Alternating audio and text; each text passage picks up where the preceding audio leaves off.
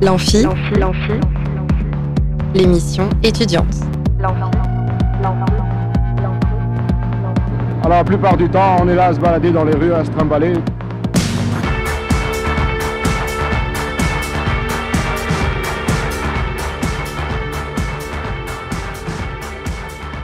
Bonjour et bienvenue dans l'Amphi, l'émission étudiante sur Radio Alpa. Aujourd'hui, c'est une sorte de best-of. On va se réécouter certains moments de la semaine du 23 au 27 octobre. Et pour commencer, la première partie de l'interview du musicien Thierry Ballas. Puis on restera dans la musique avec la chronique que Romain, notre technicien, a faite pendant l'émission d'Halloween sur les musiques de films d'horreur. On enchaînera sur les chroniques étudiantes, une chronique sportive de Merlin qui est avec nous sur le plateau. Salut Merlin. Salut. Et une chronique sophro de Julie qui, euh, qui est enregistrée. Et pour terminer, je vous propose une chronique Pourquoi lire en 2023 sur une des œuvres majeures de la littérature française, une fresque colossale, Les Rougon-Macquart d'Émile Zola. C'est parti, on commence tout de suite avec un morceau de l'interview de Thierry Ballas, pendant lequel vous pouvez gagner une place de concert pour Guillaume Perret et Echt le 15 novembre au Saunière, ou pour Satellite et Holkan et la Vipère Rouge le 16 novembre au Saunière également. Pour cela, il vous suffit d'appeler au 02 43 24 37 37 pendant le morceau de l'interview de Thierry Ballas. Plus on est de fou et plus on rit. Là où ça devient grave, c'est quand on est plus on est de fou et plus on s'emmerde. Thierry Ballas, vous êtes d'après votre présentation sur le site La Manufacture d'idées, metteur en son et en scène de spectacles musicaux, compositeur de musique électroacoustique, improvisateur sur synthétiseur, objets sonores et bagues Larsen et réalisateur sonore pour la scène et le disque. Vous êtes également directeur de la compagnie Inouï. Est-ce que vous pouvez en premier lieu nous retracer votre parcours? Euh, Oui, deux petites parenthèses. C'est chouette d'aller chercher les infos sur la manufacture des idées parce que c'est un endroit euh, assez atypique euh, en France et que j'aime beaucoup. Et puis, deuxième petite parenthèse, j'ai fait un spectacle euh, avec des textes de Henri Michaud. Je suis comme vous, un grand fan. J'ai repéré, repéré, ça, effectivement. c'est pour ça que j'ai choisi Henri Michaud. Il a écrit des très belles choses sur la musique. Euh, alors, moi, je, je suis né dans une famille. Mon, mon papa était un passionné d'électronique, pas du tout de musique, mais d'électronique. Et, euh, et il s'était fait une chaîne IFI lui-même. Euh, encore une fois, il avait que deux disques. Et, euh, et, il a transmis ce virus à mon grand frère. Et, euh, et donc, mon grand frère avait une chaîne IFI un peu exceptionnelle. Et, et un jour, mon grand frère m'a appelé à venir dans sa chambre. Moi, je devais avoir 10-11 ans. Et il m'a mis un casque sur les oreilles. Alors, tout le monde a un casque aujourd'hui, mais il faut savoir que quand j'étais petit, personne n'avait de casque. Mmh. Voilà, c'était très très peu courant. Et donc, il m'a mis un casque sur les oreilles. Et il m'a fait écouter un disque qui, est, qui venait de sortir et qui s'appelait euh, The Dark Side of the Moon des Pink Floyd. Et ça a été un choc, ça a vraiment été un choc. Et euh, ça m'a donné envie d'aller dans le monde du son, dans le monde de la musique. Et je me suis mis à, je me suis mis à la batterie. Euh, en autodidacte hein, complet.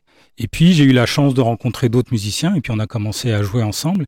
Et puis j'ai eu envie de devenir musicien, mais moi je faisais partie d'une famille très très modeste, d'un milieu très modeste. Et euh, les arts, euh, la musique, tout ça, c'était pas du tout pas du tout repéré. Donc ça faisait très peur à mes parents quand je parlais de devenir musicien. Et je me suis dit que bah peut-être qu'ils avaient raison. Et, j'ai cherché un métier qui me permettrait de rester en contact avec la musique. Et donc j'ai fait des études de son. Et, euh, euh, et, ça a été une vraie passion. Alors d'abord, j'ai eu la chance de faire des études de son dans une école de théâtre, donc j'ai découvert mmh. ce que c'était que le spectacle. J'avais jamais mis les pieds dans un théâtre. Euh, et euh, j'ai découvert le monde du spectacle, j'ai découvert le monde de la création, j'ai découvert le monde du son. Et puis j'ai eu la chance d'avoir un professeur de son qui était assez exceptionnel, qui m'a fait découvrir la musique électroacoustique. Et là, j'ai commencé à faire des ponts entre mes deux passions, c'est-à-dire entre le son et la musique. Et, euh, j'ai commencé à faire de la création, alors euh, très naïvement, avec en utilisant de la percu, en utilisant des synthés. Il se trouve que j'ai eu accès euh, grâce au groupe dans lequel je jouais. C'était un groupe purement amateur, hein. mais il se trouve que le clavier avait un synthétiseur Mini Moog, pour ceux qui connaissent, qui est un des premiers synthés euh, qui a été utilisé par les musiciens sur scène. Et, euh, et il était, il était chez moi. c'était dans, c'était chez mes parents qu'on répétait. Et donc j'ai manipulé ce Mini Moog que j'ai toujours. Hein que j'ai toujours actuellement et que j'utilise toujours sur scène. Donc voilà, donc j'ai commencé à faire des créations pour d'autres, euh, pour euh, pour du théâtre, euh, des créations sonores, des créations électroacoustiques, voilà, à mi-chemin entre la musique et le son. Mais de toute façon, Alors aujourd'hui, je peux le dire. À l'époque, je le disais pas, mais euh, parce que j'avais pas encore identifié ça. Mais moi, aujourd'hui, je dirais que ce qui me paraît être la plus belle définition de la musique, c'est que c'est l'art de jouer avec les sons. Mmh. Et à partir de là, bah, on peut aller dans plein d'esthétiques. Et évidemment qu'il y a une très belle, il y a plein d'esthétiques qui utilisent le solfège, les notes, le rythme. Mais il y a aussi des esthétiques qui peuvent s'éloigner un petit peu de ça. Et, et, voilà. Et puis un jour, j'ai eu envie de créer mon. J'ai aussi en parallèle enregistré beaucoup de disques, euh, notamment dans le milieu du jazz. Et, euh, et un jour, j'ai eu envie de créer mon label. Et donc en 1999, j'ai créé mon un label qui s'appelait Inouï. Et puis 2002, c'est la grande crise du disque un peu partout dans le monde et notamment en France. Et, euh, là, j'ai eu l'idée de créer un spectacle. Et c'est là qu'a démarré ma nouvelle activité euh, de metteur en son, oui, metteur en son, metteur en scène, créateur de spectacle. Voilà. Alors oui, vous avez utilisé la formule tout à l'heure, la musique, c'est l'art de jouer avec les sons. Alors j'aime bien cette formule parce qu'il y, a un double sens dans le verbe jouer, donc parce que c'est un verbe qu'on utilise aussi bien en musique qu'au théâtre. Et j'ai l'impression que c'est vraiment ça, vous, c'est la rencontre entre musique et théâtre en fait? Alors, on l'utilise en musique, on l'utilise en théâtre et on l'utilise dans le monde de l'enfance. Oui, et, vrai. et, oui, mais c'est aussi ça qui m'intéresse. Je, je, vais, je vais vous dire un petit truc que je répète sans arrêt parce que pour moi c'est hyper représentatif de mon rapport à la musique. Vous savez, quand, quand, quand un jeune enfant euh, va vers un adulte et il dit je voudrais dessiner, Mmh. L'adulte, il va chercher un papier, des crayons, et puis il lui dit bah vas-y, dessine, et puis on va dessiner ensemble, et puis voilà. Quand un enfant dit je voudrais faire de la musique, en général, l'adulte, le réflexe, c'est ah, on va se renseigner sur les cours de musique. Mmh. Voilà. Alors que euh, moi, j'invite les adultes, dans ce cas-là, à aller euh, dans la cuisine la plus proche, à sortir euh, tout ce qui peut faire un son dans la cuisine. C'est un des endroits où on trouve le plus d'éléments qui font du mmh. son. Et puis d'y aller, quoi. On a le droit de faire de la musique sans aller tout de suite prendre des cours. Je ne suis pas un anti-solfège, je ne suis pas un anti-cours de musique, vraiment pas. Euh, J'ai même des regrets moi par rapport à ça. Et euh, mais mais voilà, je, trouve qu'on on dramatise le rapport à la musique et moi je veux le dédramatiser. Donc jouer c'est ça. Et après oui, il y a un rapport. Alors moi, je prétends pas du tout faire du théâtre musical. Je suis très méfiant là-dessus. Euh, je pense que pour faire du théâtre, il faut des comédiens. Et pour faire de la musique, il faut des musiciens. Et donc, euh, donc moi, mes spectacles, ce n'est pas du théâtre musical, c'est vraiment des spectacles musicaux. Et si j'ai envie, il se pourrait que j'aille vers ça euh, dans les années à venir. Mais dans ce cas-là, je ferai appel à des comédiens, des comédiennes, et, probablement que je m'associerai avec un metteur en scène. Mais, mais c'est vrai que j'aime bien le rapport au mot, par contre. Voilà. Ah oui, vous gardez quand même un lien entre euh, la, le son et le texte, la musique et la poésie? Oui, oui, ouais, j'aime beaucoup la poésie. Euh, moi, c'est ce qui me sauve la vie, la poésie. Euh, je pense notamment à, à, cette période du confinement, c'est ce qui m'a vraiment euh, sauvé la vie. Et, et, oui, oui, je suis très sensible à l'écriture poétique et c'est vrai que très tôt, j'ai commencé à utiliser des, des, textes poétiques dans mes spectacles. C'est variable, hein, ça dépend un peu des spectacles, mais oui, j'aime bien ça. Ouais. Et pourquoi cet attachement à la poésie alors? Eh, bah parce que c'est la musique des mots en fait. La poésie c'est aussi ça quoi. C'est la musique des mots. C'est un c'est un mode d'expression qui qui moi me sort de la réalité. Alors je crois que je suis un je suis quelqu'un d'un petit peu trop sensible à, l'actualité. D'ailleurs en ce moment je, je, je sais vaguement ce qui se passe, mais je, je n'écoute pas les journaux. J'essaye de j'essaye de m'éloigner de ça parce que je suis trop sensible à tout ça. Et euh, et voilà. Et, et, et l'art poétique c'est quand même un art qui nous parle du monde. C'est pas quelque chose qui nous sort du monde. Ça nous parle du monde, mais avec une distance euh, qui nous permettent de, de voilà de pas être trop en lien avec l'actualité qui est euh, enfin qui est, qui, est, qui est, complètement catastrophique euh, voilà. Donc aujourd'hui, vous pratiquez la musique à l'aide de médias divers comme l'utilisation d'objets. On va écouter un extrait d'une performance de 2017 qui, euh, si j'ai bien compris, alors vous pouvez me reprendre parce qu'il n'y avait pas beaucoup d'indications sur la vidéo euh, YouTube, est une reprise de Pink Floyd avec des instruments peu communs. Alors la, la vidéo s'appelle La face cachée de la lune, on écoute ça.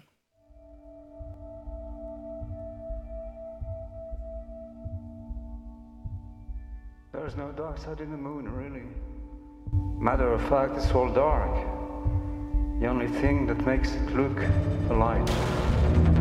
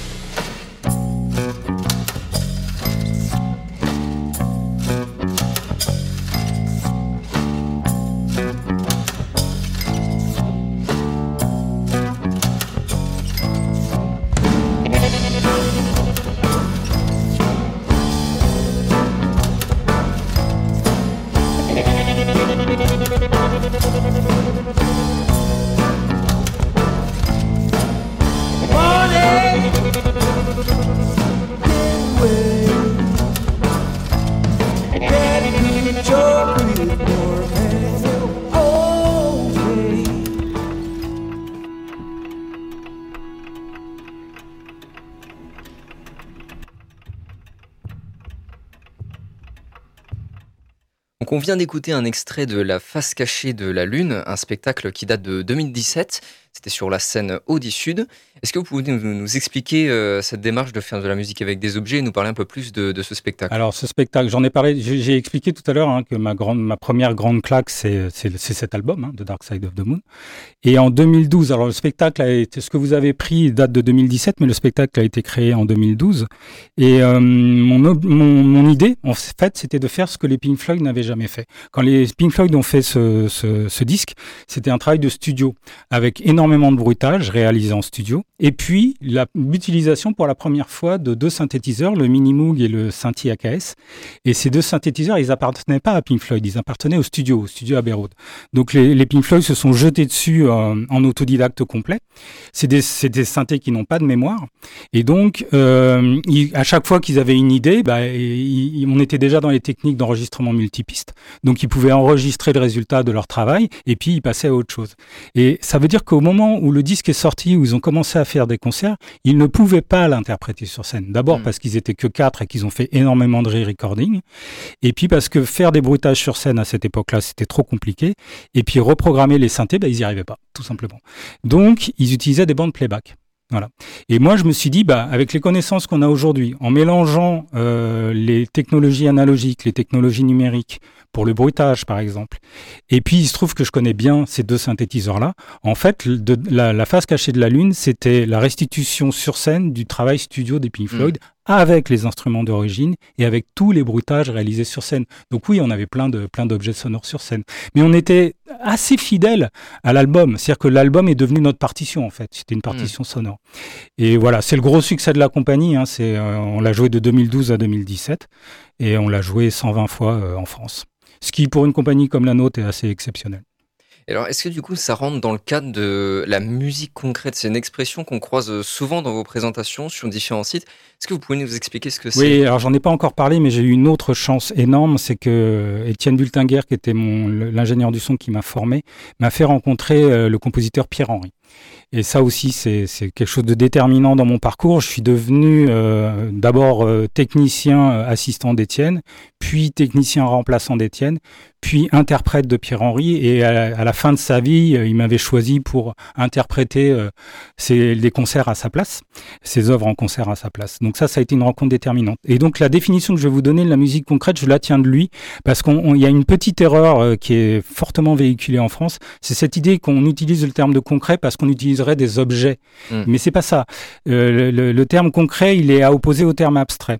La musique, telle qu'on la pratique dans la plupart des temps en, en France, c'est une musique qui s'appuie sur l'écriture l'écriture musicale, le solfège. Et effectivement, un musicien très bien formé, euh, un compositeur très bien formé, peut imaginer la musique dans sa tête, c'est-à-dire peut imaginer la musique de façon totalement abstraite, l'écrire sur partition et la donner à jouer à des musiciens. La musique concrète, c'est l'idée que on n'anticipe pas ce qu'on va faire hmm. et qu'on n'est pas dans l'abstraction, on est dans le concret. C'est-à-dire qu'on va créer la musique au moment où on l'a fait.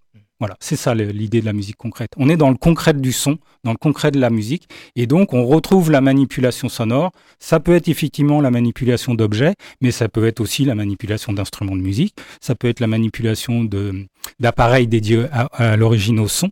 Mais voilà, on est dans le concret, on n'est pas dans l'abstraction de l'écriture, on est dans le concret. Et du coup, c'est une musique qui a remis en avant une des, un des paramètres du son qui est le timbre. C'est-à-dire que c'est une musique qui s'est un peu échappée des notes, de la mélodie, de, de l'harmonie, euh, parfois même du rythme, et qui a remis en avant la notion de timbre. Et donc forcément, c'est une musique qui est accessible aux ingénieurs du son, euh, voilà, aux gens qui travaillent sur la matière sonore. Bah, et euh, peut-être au jazz aussi un peu, non? Ça me fait penser, parce qu'il doit y avoir un côté très improvisation. Oui, il y a la notion d'improvisation. oui, le, terme concret rejoint la, question de l'improvisation. Mais en jazz, on improvise, on improvise avec des règles, hmm. malgré tout. enfin, dans la plupart des musiques jazz, on improvise malgré tout avec des règles. En musique concrète, il y a vraiment l'idée de s'échapper des règles, hein, hmm. vraiment. Il y a une idée de liberté, moi je me permets ce terme-là. Ça ne veut pas dire que les autres musiciens sont pas libres, je ne dis pas ça non plus. Mais il y a, une idée de liberté par rapport au, résultat musical. Alors sur le texte de présentation du site de la compagnie Inouï que vous avez fondé en 2002, on lit que vous désirez partager une musique de création qui ne s'appuie pas sur des classifications de style, mais bien sur la question de l'écoute partagée, de la découverte de la musique comme un art de jouer avec les sons, vous le disiez tout à l'heure. Qu'est-ce que vous entendez en fait par cette notion pardon, d'écoute partagée? Ben, euh, Moi, quand je quand j'imagine un, spectacle, euh, je m'imagine pas tout seul. J'ai tout de suite en tête la, question de la présence du public et la question du partage. Euh, moi, mon quand j'étais petit, je rêvais pas d'être sur scène. J'y suis arrivé presque par hasard. Et ce qui me plaît en étant sur scène, c'est justement ce moment de partage avec le public. Donc, euh, ça, c'est hyper important pour moi. Je ne conçois pas un, spectacle tout seul dans mon coin, je le conçois pour le, un moment de partager. Et, et la notion d'écoute, euh, plus le temps passe, plus je pense que c'est une notion sur laquelle il faut qu'on qu'on revienne parce que moi j'ai l'impression que nos sociétés sont en train de devenir malades du visuel. Euh, je suis frappé de voir euh, dans la rue des gens qui marchent en regardant leur téléphone portable. On est assailli d'images, assailli d'images. On, communique par l'image, voilà et il y a quelque chose de très spécifique à l'écoute, c'est le temps, c'est le rapport au temps. Euh, l'image fixe existe et le son fixe n'existe pas. L'instantané sonore n'existe pas. Le son est vraiment lié au temps et je pense qu'on a besoin de retrouver un, rapport plus juste au temps, à nos rythmes, à nos rythmes d'humains. Donc ça peut paraître très, très très prétentieux, hein, mais je le fais à une toute petite échelle évidemment. Mais j'ai envie de euh, resensibiliser les gens à la, à la question de l'écoute. Oui, je pense qu'on a besoin, on a besoin de s'écouter les uns les autres beaucoup plus. Euh, et puis on a besoin, encore une fois, de retrouver nos rythmes, nos rythmes d'être humain qu'on est en train de perdre complètement. Et mais j'ai l'impression que le son peut nous y aider.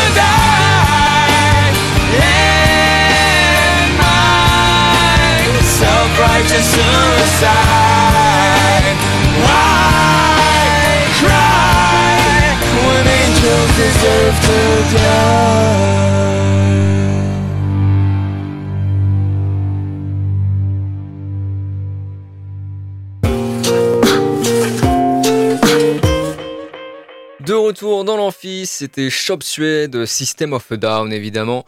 On vient de réécouter un morceau de l'interview de Thierry Ballas du 24 octobre et maintenant on s'écoute la chronique de Romain, technicien de Radio Alpa qui, pendant l'émission spéciale Halloween du 26 octobre, nous a concocté un sujet sur les musiques dans les films d'horreur. On écoute ça tout de suite. Et pendant ce temps, vous pouvez gagner une place pour Deux Sœurs, spectacle qui se joue le 29 novembre à Ève pour cela, il vous suffit encore une fois d'appeler au 02 43 24 37 37 pendant la chronique de Romain. C'est parti, on l'écoute tout de suite.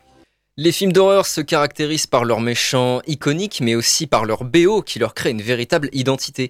Romain, tu peux nous parler de la musique dans les films d'horreur? Alors ouais, moi je j'aime pas du tout et je suis pas du tout un connaisseur de, films d'horreur euh, comme vous. Euh, j'en ai vu quelques-uns comme un passage obligé de mon adolescence, mais au fond j'aime pas ça quoi. J'aime pas ça. J'aime pas voir des choses qui me font peur et qui peuvent me faire peur encore bien longtemps après avoir vu le film en fait. Mais quand j'écoute les bandes les bandes originales de certains de ces films je comprends un peu ce que les fans du genre peuvent ressentir. Une espèce de douce inquiétude entretenue par des mélodies, des textures et des rythmes travaillés par les maîtres de l'horreur sonore, mais qui, moi, chez moi, ça ne dure que le temps de l'œuvre, donc ça me plaît mieux, tu vois.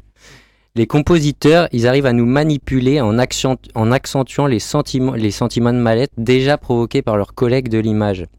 Le genre musical horrifique, il fait appel à de nombreuses astuces et outils entre technique de composition et instruments bien choisis.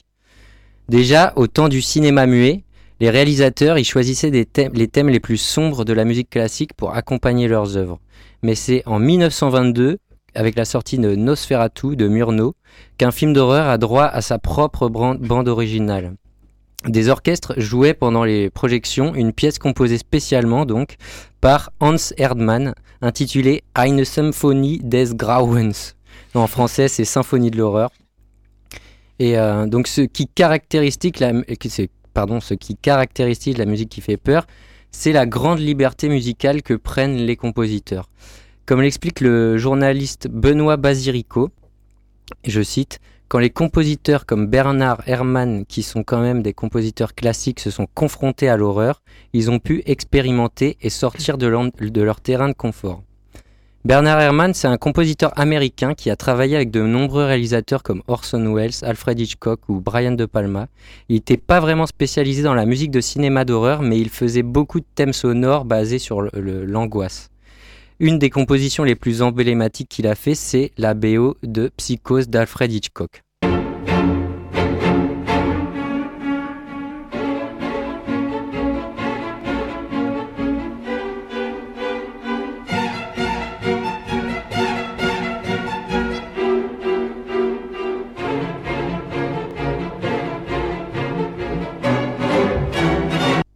Donc là, on est en 1960 et Bernard, quand il compose cette musique, il ouvre une porte pour, les, pour pas mal de, de, futures musiques de films d'horreur et d'angoisse pour les années à, venir.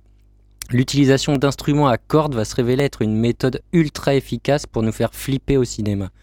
John Williams, un autre compositeur mythique, compositeur mythique du cinéma, euh, il a entre autres composé les thèmes de Star Wars ou Indiana Jones, il reprend cette astuce en 75 dans le film tout aussi mythique de Steven Spielberg, Les Dents de la Mer.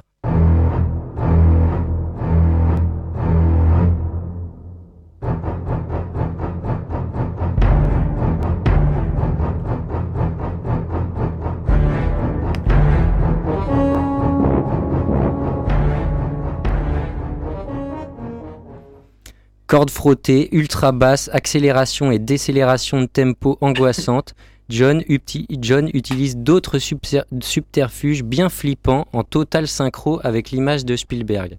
Et c'est là qu'une nouvelle caractéristique de la musique de cinéma d'épouvante peut être soulignée. La cohérence entre ce qui se passe à l'image et dans les enceintes est primordiale. Un équilibre parfait entre silence et moments sonores qui se révèle être un élément clé de la tension. Encore une fois, Benoît Basirico, il nous dit la relation entre la musique et le silence est très importante pour exprimer au spectateur quand il doit avoir peur et quand il doit être rassuré. Mais cela n'empêche pas les compositeurs de rompre soudainement des moments rassurants pour nous faire sursauter et bondir de nos sièges. La recette miracle pour composer une bande son d'horreur et d'épouvante commence à se dessiner et quatre ingrédients sont récurrents. La dissonance, la répétition, l'étrange et le soudain. Les tonalités mineures sont principalement utilisées dans, mélodies, dans des mélodies dissonantes qui provoquent une instabilité et un sentiment de malaise chez le spectateur, et la répétition est massivement utilisée comme pour créer un prolongement de l'angoisse et mettre en, en place une voix qui semble sans issue. John Carpenter révolutionne le style en 78 en utilisant autre chose que la musique classique dans ses films d'horreur. John y maîtrise la chaîne de l'horreur du début à la fin, il écrit, il réalise et il compose ses propres musiques de films. En 78, il sort le premier volet de la saga Halloween.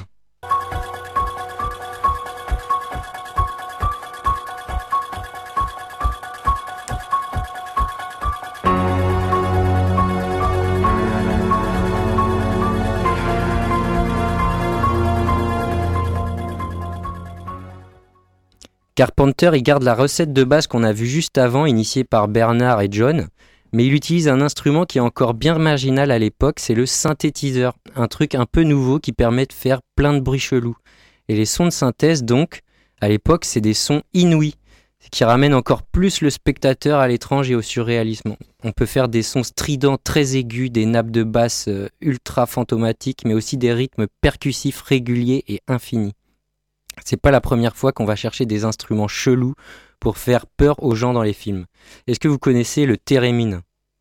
Oui, tout, évidemment, mais, évidemment. Non, du tout. bah, C'est un instrument qui a été inventé en 1920 par Léon Thérémine, et même aujourd'hui, même s'il n'est pas encore si connu que ça, bah, à l'époque c'était encore pire. Et sa sonorité si particulière lui a permis de créer de nombreuses euh, ambiances étranges venues d'ailleurs, notamment tout ce qui est lié aux, aux extraterrestres, au sci-fi et tout. Et il y a un autre instrument dont j'aimerais parler également, c'est le waterphone, qu'on peut entendre d'ailleurs dès 1979 dans la bande son d'Amityville, la maison du diable. On écoute un extrait tout de suite de cet instrument chelou.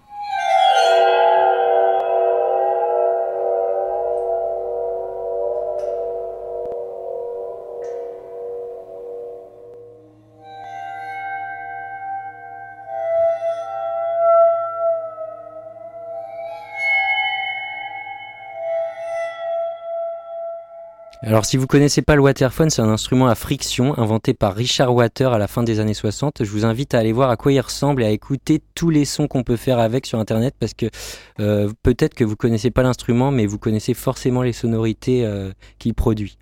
Aujourd'hui, la musique d'horreur, elle est ultra variée. La recette de base, elle est toujours présente, mais s'habille de genres différents. Métal, euh, électro, haute musique plus moderne. D'autres musiques plus modernes sont utilisées pour faire flipper. À noter aussi que le jeu vidéo a extrêmement alimenté le genre, bien évidemment, mais je ne vais pas en parler là. D'autres tentatives, d'autres recherches ont été tentées, euh, ont été euh, essayées pour trouver d'autres recettes. On peut citer euh, le film Scream, par exemple, qui reste iconique. Tout le monde connaît le masque blanc au grand couteau, mais en tout cas, personne n'a retenu la musique de ce film. Malgré cela, je dis pas qu'il y a une recette miracle pour angoisser les, les aficionados de l'horreur. Plein d'autres réalisateurs de génie ont réussi leur euh, coup, comme par exemple dans American Psycho de Mary Aaron, sorti en 2000. On voit Christian Bale donner des grands coups de hache dans la, dans la poire de son collègue sur une musique hyper groovy qui s'appelle Hip to be Square de Way Levis and the News, mais euh, en total contraste avec la scène.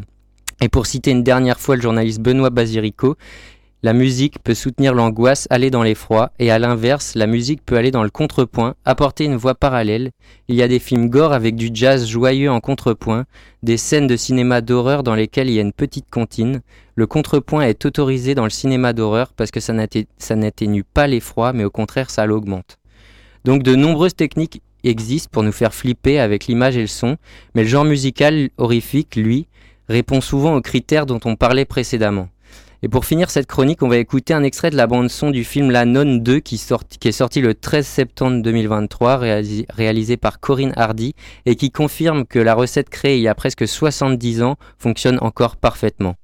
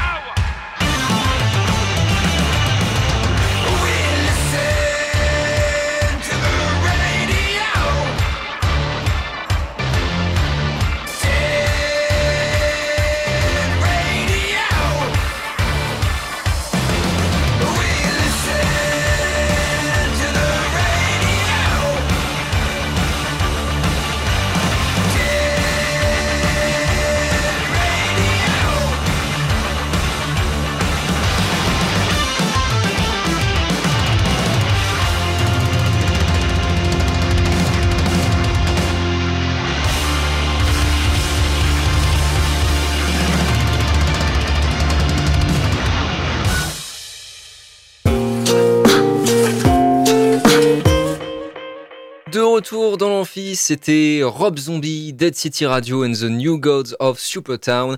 Et c'est l'heure des chroniques étudiantes. Et tout de suite, on écoute le jingle des chroniques étudiantes.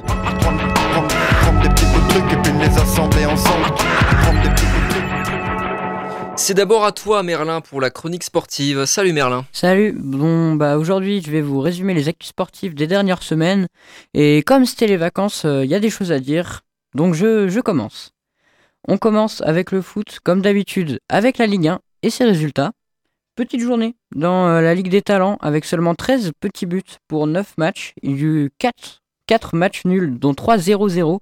Lens-Lorient, Strasbourg-Clermont et Marseille-Lille. Et enfin, le dernier match nul, Lyon-Metz, qui s'est terminé sur le score de 1 partout. Et oui, vous ne rêvez pas, Lyon a marqué un but. Du côté des victoires, le PSG a vaincu Montpellier 3-0. Le Stade de Reims a gagné face à Nantes 1-0.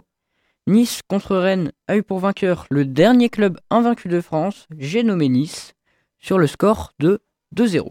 Même score pour Brest-Monaco, ayant pour vainqueur Monaco. Et le dernier des matchs de cette semaine s'est terminé sur le score de 2-1 pour le Havre face à Toulouse.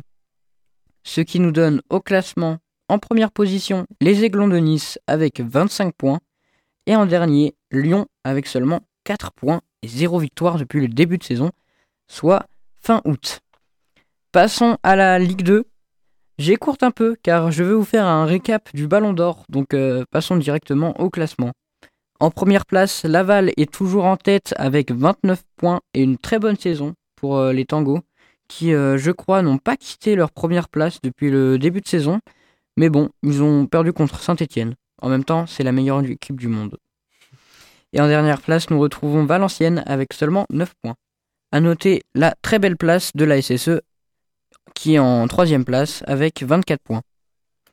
Et on passe au récap du Ballon d'Or et je commence directement avec un, prix qui me, tient, pardon, plutôt à cœur.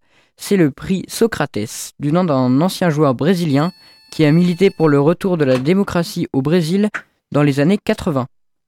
Ce trophée récompense le joueur le plus investi du côté humanitaire en dehors des terrains. Le vainqueur du trophée Socrates fut donc Vinicius Junior, un joueur du Real Madrid. On passe maintenant au trophée Copa, du nom de l'ancien joueur français des années 50, Raymond Copa, passé entre autres par Angers ou encore le Real Madrid. Ce prix récompense le meilleur jeune. Le vainqueur du trophée Copa 2023 était Jude Bellingham, le jeune milieu anglais qui a fait une saison folle avec le Borussia Dortmund en Allemagne. On continue avec le trophée Yashin, du nom d'un ancien euh, gardien de but soviétique des années 50 à 70. C'est d'ailleurs le seul gardien de l'histoire à avoir remporté un ballon d'or. Ce prix est censé être remis au meilleur gardien de la saison et pourtant il a été remis à la fraude Emiliano Martinez, gardien d'Aston Villa. Pardon, pardon. Je suis journaliste, je me dois d'être impartial. Bref, on passe au ballon d'or féminin qui a été euh, attribué à Eitana Bonmati après qu'elle ait gagné la Ligue des Champions et la Coupe du Monde féminine. C'est une joueuse espagnole du FC Barcelone. Et pour finir, le ballon d'or masculin, la plus belle des distinctions personnelles, a été remis à Léo Messi alors que c'est Haaland qui aurait dû l'avoir. Il a fait le triplé, championnat, coupe, Ligue des champions, il a mis 56 buts en 58 matchs. Oh pardon, je m'emporte encore. Bref, après cette très longue page foot, nous passons à la suite avec les actus rugby et le top 14, donc la première division française. Et en première position, au classement se trouve Pau avec 18 points, juste devant, le Racing 92 avec 18 points, qui est lui-même juste devant le Stade français avec 18 points également. En dernière position, nous retrouvons Perpignan avec seulement 4, 4 points. Tiens, comme l'Olympique lyonnais. Et enfin, on passe à l'actu local avec le Mans FC qui s'est incliné face à Avranches sur le score de 2-1 et qui se retrouve donc à la cinquième place du championnat. Et au basket, le MSB a gagné contre Dunkerque sur le score de 84 à 71 et donc ils sont 9e du championnat. On finit avec la découverte insolite du jour et le Troll Ball, qui est euh, un sport pratiqué dans un univers médiéval et fantastique comme une sorte de jeu de rôle grandeur nature. Cette discipline est née au début des années 90. C'est un sport qui oppose deux équipes d'un même nombre de joueurs Leur but est de mettre une tête de troll dans le but adverse tout en évitant les coups d'épée en mousse ou toutes sortes d'armes factices médiévales des adversaires. Chaque joueur a un rôle. Il y a le cogneur, le coureur, le soigneur, l'archer, l'artilleur, l'éventreur, le bourreau ou encore le troller. Pour vous illustrer le fait que le trollball est un joueur avec des règles simples, je vais vous citer une règle que j'ai trouvée sur le site euh, trollball.fr. Je cite La taille du terrain varie selon les régions et l'humeur des organisateurs, mais sa forme est presque toujours rectangulaire. Les tentatives de match sur terrain rond n'ayant pas été concluantes, l'idée a vite été abandonnée. Beaucoup de joueurs n'aiment pas courir, et le terrain ne doit pas être trop grand. D'après mes recherches, il fait la taille d'un terrain de basket. En effet, de nombreuses techniques, euh, équipes pardon, semblent avoir développé des tactiques basées sur la lenteur, dont la célèbre charge molle, très pratiquée de nos jours. La fameuse. La fameuse. Bref, allez regarder ça sur internet, c'est très drôle. Merci de m'avoir écouté et à la prochaine. Merci pour ta chronique Merlin et pour ton objectivité sur le ballon d'or évidemment. Ah mais c'est ma spécialité. tout de suite on enchaîne sans plus attendre avec la chronique de Julie, la sophrologue de l'amphi. On l'écoute tout de suite.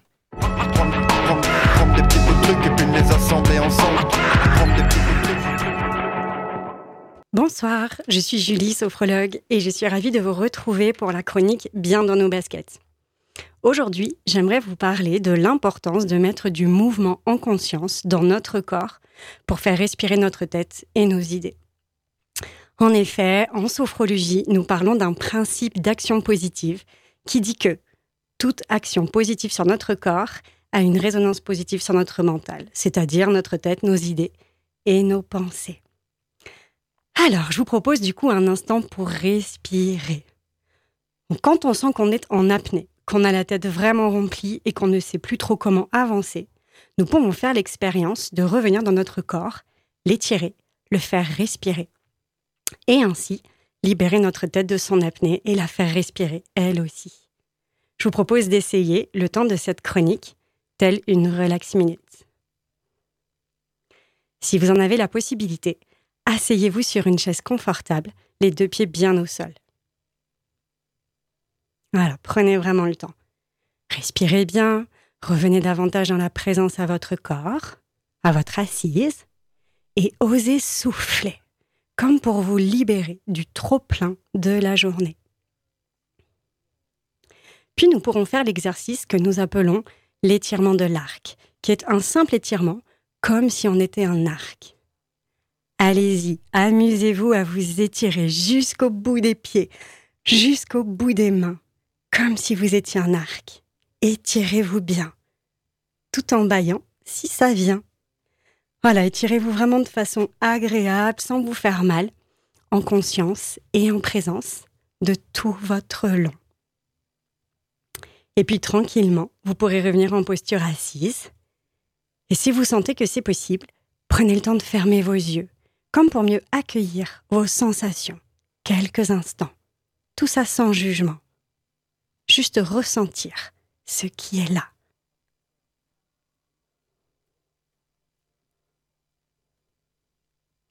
Et puis je vous propose de continuer cette exploration par un massage du visage que nous allons faire avec une présence sophrologique, c'est-à-dire dans la conscience et la présence délicate à nos ressentis. Restez toujours à votre rythme, ne forcez rien. C'est une simple exploration de soi avec soi. Alors pour commencer, les deux pieds bien au sol, je vous invite à frotter vos deux mains ensemble comme pour les réchauffer et y mettre une sensation agréable. Peut-être une douceur, un parfum, une texture comme si on frottait nos mains avec un baume, une crème, même si c'est imaginaire. Puis on viendra déposer nos mains sur notre visage pour venir le masser, le détendre et aussi le défatiguer. Il n'y a rien à bien faire, juste se laisser guider par notre feeling de ce qui est bon pour nous et de laisser nos mains venir défatiguer la peau de notre visage, notre front, mais aussi nos mâchoires. Respirez bien. Oui, ouais, osons expirer. On peut aussi venir masser le crâne, le cuir chevelu. Et tout en soufflant, tout en expirant, sentir qu'on peut libérer nos tensions, notre fatigue et tout le trop-plein accumulé. Massez aussi derrière les oreilles, détendez bien votre mâchoire. Puis vous pourrez redéposer vos bras le long du corps et les yeux fermés. Je vous invite à prendre une pause d'intégration pour accueillir vos sensations après ce massage du visage. Sentir les sensations sur la peau, au niveau des mâchoires, de la tête, du cuir chevelu. Et puis simplement savourer ce moment où il n'y a rien à faire. Juste respirer, se détendre et puis s'apaiser. Une pause respiration salutaire. Et avant de se quitter, eh bien, laissons peut-être venir un mot positif, tel une nouvelle force dont on aurait besoin ce soir. Peut-être le courage, peut-être la confiance, la sérénité, l'harmonie, peut-être l'indulgence, ou tout autre mot positif. Et puis on s'imagine l'écrire sur un post-it. On le regarde, on le voit, peut-être même qu'on peut le ressentir. Et c'est accompagné de ce mot positif que l'on pourra quitter cette exploration, ce temps de cette chronique, nourri de tous les bienfaits de ce temps pour soi. Étirez-vous bien, tapotez vos pieds au sol, laissez vos yeux se réouvrir peut-être avec un nouveau regard. Bienvenue à vous. N'oubliez pas de ramener ces petites relax minutes dans votre journée pour que cela vous serve au quotidien. Et je vous souhaite une très belle soirée.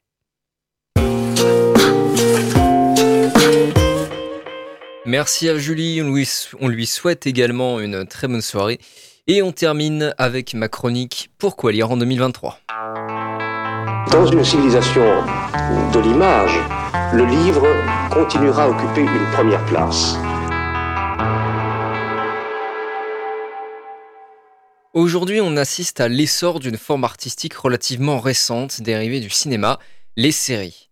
Pourquoi ce succès des séries qui, au lieu de vous prendre une heure, une heure et demie de, votre temps comme le ferait un film, doit vous prendre des heures et des heures, multipliant les épisodes, puis les saisons? Pourquoi ce succès?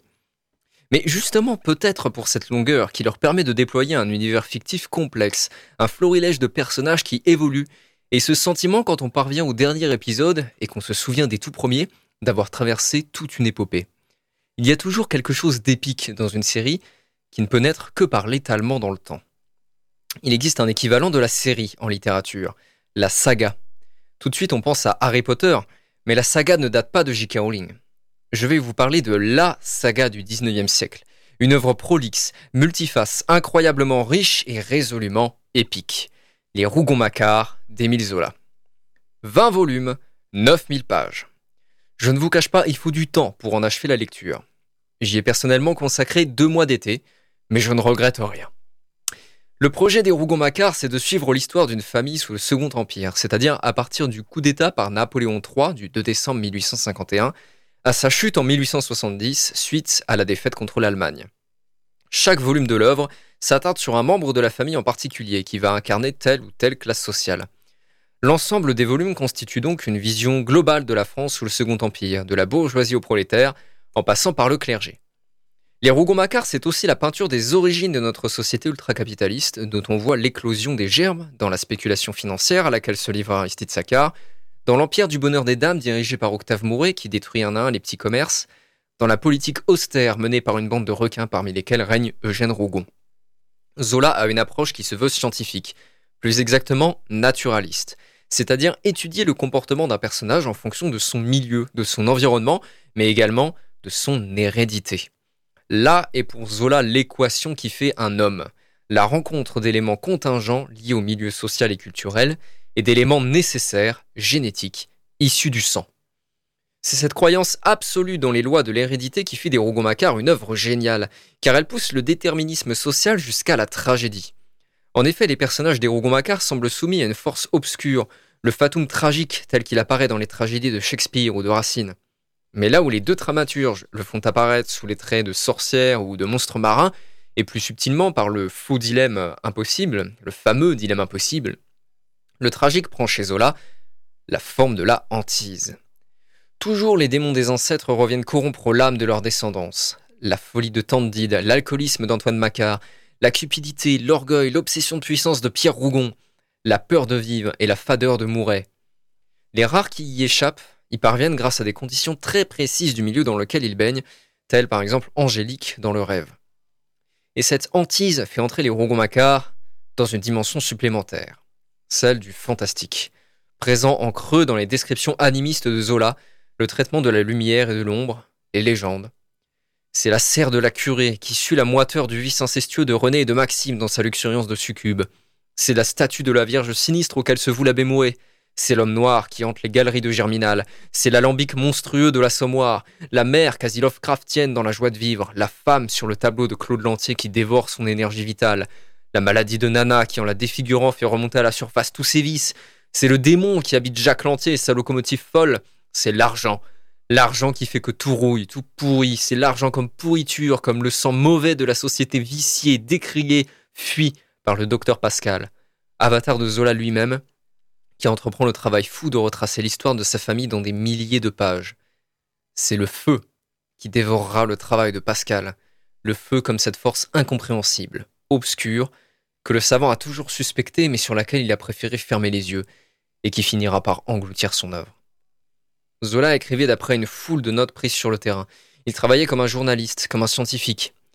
Les Rougon-Macquart sont les traces de toutes ses recherches et de son amour pour la connaissance de la nature humaine. Mais c'est aussi l'aveu que quelque chose, quelque chose qui ne se laisse calculer par aucune loi, quelque chose qui s'immisce dans l'équation et la court-circuite, quelque chose existe. C'est cette chose qui fait entrer les Rougon-Macquart, presque naturalistes, romantiques, fantastiques, épiques, dans la littérature. Bref, lisez les Rougon-Macquart en 2023. Dans une civilisation de l'image, le livre continuera à occuper une première place. Merci à Julie et Merlin pour leur chronique et merci à vous, chers auditeurs, d'avoir écouté l'Amphi. Alors, si vous voulez en savoir plus sur euh, chaque volume des Rougon-Macquart, euh, je fais en ce moment une série de chroniques littéraires sur le site euh, Vitav. Euh, où vous pourrez retrouver du coup euh, une chronique pour chaque euh, volume des Rougon-Macquart. Là, actuellement, le dernier publié, c'est sur le quatrième volume, qui est La conquête de Plassans.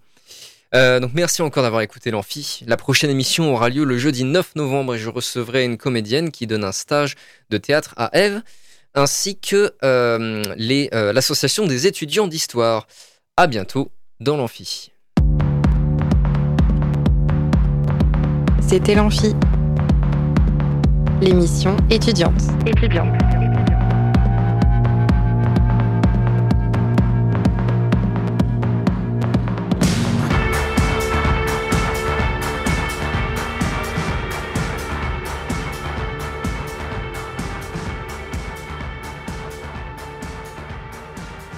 Radio Alpa, l'alternative.